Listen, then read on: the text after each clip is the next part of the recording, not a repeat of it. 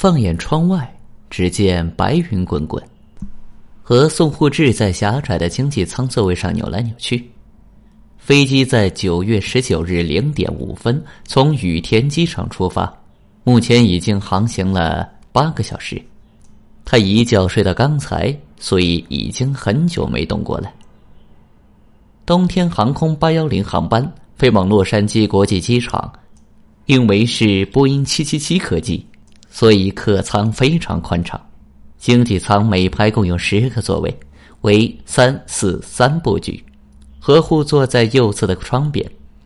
万幸的是，何护左边的两个座位和过道另一侧的四个座位是都没有人的，所以他可以尽情的舒展四肢。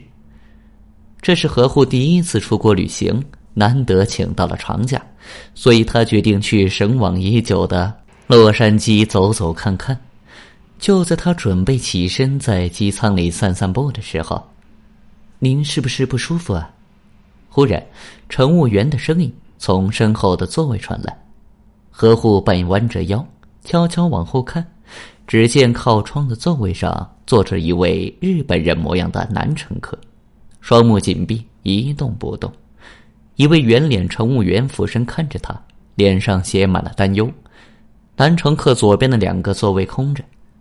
乘客貌似是睡着了，不过他的脸色实在是太难看了，难怪乘务员要开口询问。迟疑片刻后，圆脸的乘务员鼓起勇气，轻轻碰了一下那位乘客，脸上顿时露出惊讶的表情。他又摸了摸乘客的脉搏，立刻倒吸一口冷气。乘务员一个转身，快步离去，摸手把脉，倒吸冷气，快步走开。这一系列的动作，只可能意味着那位男乘客已经死了。片刻后，机上广播响起：“各位乘客请注意，机上有一名乘客需要医疗救护，如有医生、护士或医务人员搭乘本机，请通知离您最近的乘务员。谢谢您的配合。”机舱内一阵骚动，不知发生了什么事。不一会儿，一位女士从机舱前方。也就是头等舱和商务舱所在的位置走来，带路的正是刚才那位乘务员。看样子，他应该是听到机上广播后表明身份的医生。四十岁上下的年纪，身材纤瘦，留着短发，精致的面容带着略显紧张的表情。大概是求助广播来的是太突然了。就是这位乘客，乘务员停在何护身后，对医生低声的说道。何护悄悄关注着后排的情况。医生是先测脉搏，接着把耳朵贴近他的嘴巴，最后抬起他的眼皮观察他的眼睛，这是在确认死亡的三大迹象：呼吸停止、心脏停跳和瞳孔放大。然后他开始触摸男乘客的身体各处，大概是在检查他有没有外伤。医生还打开了男乘客的嘴，查看口腔的情况，甚至把手指伸进去探了探，想想都觉得恶心。医生却面不改色。不当班的时候都能把事情做得一丝不苟，这一幕令何虎感动不已。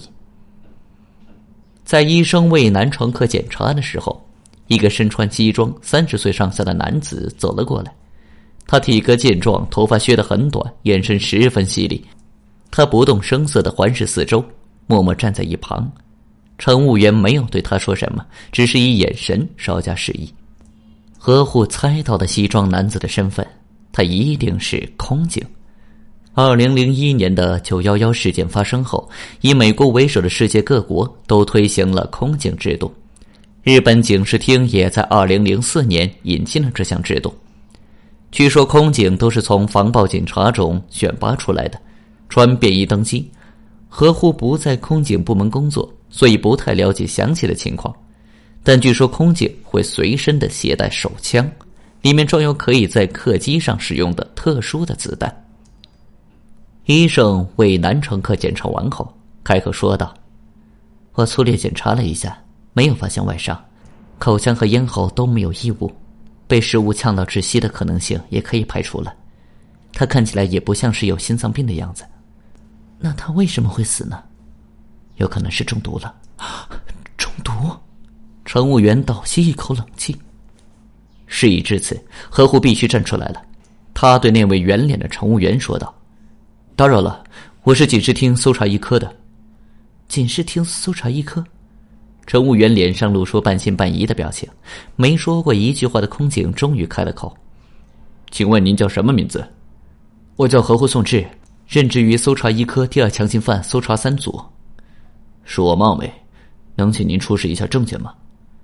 说白了就是，何护看起来实在不像刑警，所以人家不敢相信。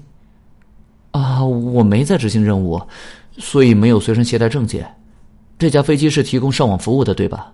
你可以用手机拍一张我的照片，附在邮件里发给警视厅，这样就能确认我的身份了。请稍等，我们跟机长商量一下。圆脸乘务员叫来一位同事，小声说明了情况。同事点了点头，转身离开，但很快就回来了。机长批准了，那我拍了。圆脸乘务员举起智能手机，给何护拍了一张照片。大约十五分钟后。回复来了，确认了何护的身份。空警鞠躬道：“好，刚才多有冒犯，我是巡查部长三本红树。原来你真是搜查一科的刑警呢，我还以为你是个刑侦发烧友呢。”医生看何护的眼神里分明写着“人不可貌相”这几个字，何护不禁苦笑，因为他长了张娃娃脸。朋友们也总笑话他说：“你看起来一点都不像刑警。”还没自我介绍呢，我叫古山彭慧，是中央医科大学附属医院的内科医生。啊，幸会，要不我们先把遗体抬到别处去吧？何护对乘务员说道。男乘客周围有很多的空位，但还是有乘客察觉到了异样，投来好奇的视线，甚至有人在用手机拍照。头等舱上方，也就是驾驶舱的后部上方，有飞行员专用的休息室。机长吩咐我们把遗体抬去那边。听说经济舱也有乘务员休息室啊，从这里过去的话，离乘务员休息室不是更近吗？是的，但是要把遗体抬到乘务员的休息室，所有乘务员都无法休息了。机长觉得那样不太好，抬去飞行员休息室的话，两位飞行员中的一位在客舱的空位上休息就行了。